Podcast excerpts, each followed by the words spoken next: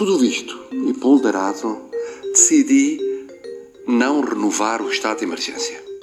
A pouco e pouco, com o atenuar da pandemia, o país procura alguma normalidade. Estamos a desconfinar, mas há algumas mudanças que vieram para ficar. Por exemplo, as consultas à distância.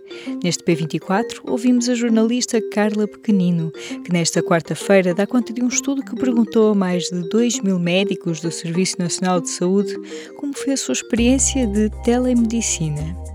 Podes explicar que estudo é este e quais são as principais conclusões deste inquérito? O estudo foi organizado pela Associação Portuguesa de Telemedicina, que está há anos a tentar impulsionar esta área.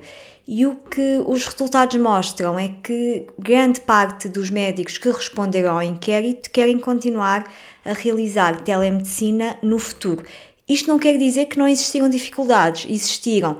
Existiram médicos que dizem que, que os utentes não tinham os equipamentos técnicos necessários, uh, médicos que dizem que tiveram dificuldades em transmitir informação à distância, mas nota-se de facto uma grande vontade de utilizar este, esta opção de teleconsultas e, curiosamente, para a esmagadora maioria das teleconsultas realizadas na primeira fase da pandemia, bastou o telefone.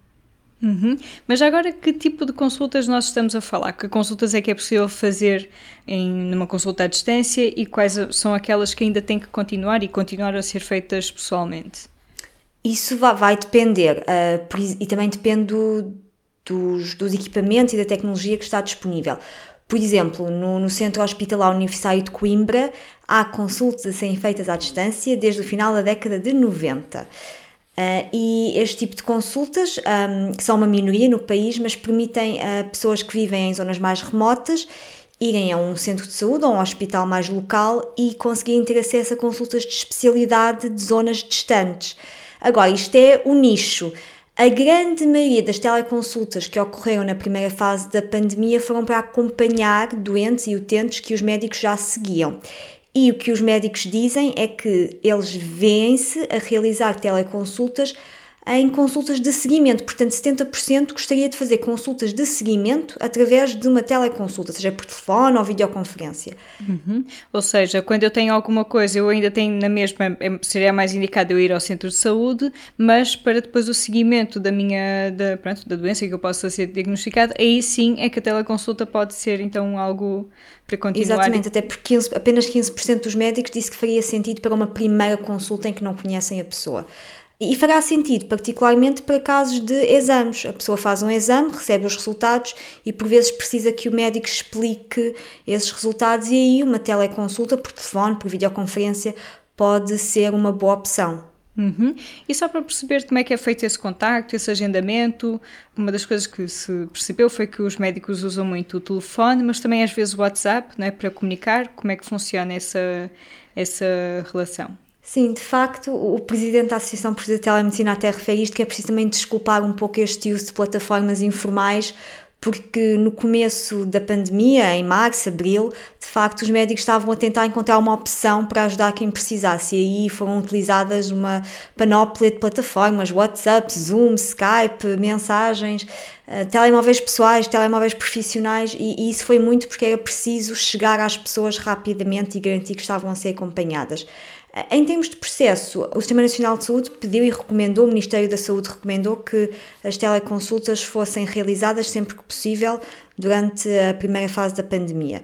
E basicamente o, o utente tem sempre a opção, mas se estiver à vontade e se for uma consulta de rotina, uma explicação de um exame, uma questão pontual, a teleconsulta pode facilitar. E depois, as médicas com quem eu falei, que foram também as coordenadoras deste estudo, dizem que, evidentemente, se uma teleconsulta leva a que o médico tenha dúvidas sobre a condição do doente, que sinta que precisa de o acompanhar e de fazer um exame físico, aí, evidentemente, o paciente é chamado a uma consulta presencial.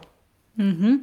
70%, cerca de 70% dos médicos que forem inquiridos espera manter este tipo de consultas de seguimento, mas depois há algumas coisas a melhorar. O que é que nós temos disponível ou que perspectivas é que há de que o sistema possa ser aperfeiçoado, digamos, no, já nos próximos tempos? Bom, muitos médicos querem fazer videoconferências e querem fazê-las em plataformas específicas e próprias. E estas plataformas já existem. Por exemplo, o RSE Live é uma plataforma dos serviços partilhados do, do Ministério da Saúde, da FPMS, eh, para teleconsultas. O, o, problema é que esta plataforma ainda não chega a todos os médicos, não há difusão suficiente da plataforma e há médicos que ainda não têm conhecimento. Depois também é preciso perceber do lado dos utentes o que é que é preciso, se é preciso um computador, é preciso telefone e também do lado dos médicos. Há boa internet no hospital, no centro de saúde, há computadores com uma câmara. Uh, o computador é rápido, permite este tipo de plataformas, portanto, são esse, esse tipo de coisas é que tem de começar a ser resolvido. Porque as plataformas em si já, já existem. Uhum. Há mais alguma coisa que eu não te tenha perguntado sobre este estudo e que queiras sublinhar ou reforçar? As coordenadoras do estudo, que também são médicas e começaram a fazer teleconsultas durante a pandemia, ressalvam que as teleconsultas não são, obviamente, a solução para tudo. São a solução para as tais consultas de seguimento, as tais consultas em que se falam de resultados de exames, consultas em que se está a acompanhar um doente que já segue há muito tempo e que pode ser necessário uma, prescrever uma receita médica, esses casos. E mesmo nestes casos, há casos em que a teleconsulta não funciona, porque podem existir doentes com dificuldades auditivas ou com dificuldades sensoriais que tornam que uma teleconsulta não seja ideal. Isto para não falar de quem não tem um telefone ou um computador adequado. Mas, de facto, se se corrigirem algumas, alguns pontos e se os médicos tiverem acesso às plataformas certas e tiverem o material certo para realizar as teleconsultas, podem se tornar uma opção para muitos médicos e muitos utentes. Uhum, para tornar a saúde um bocado mais acessível para as pessoas a quem a tecnologia é acessível.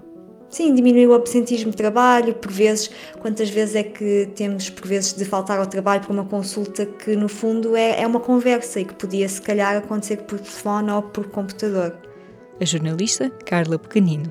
Eu sou a Aline Flor e este foi mais um P24. Voltamos amanhã com mais notícias do público. Até breve.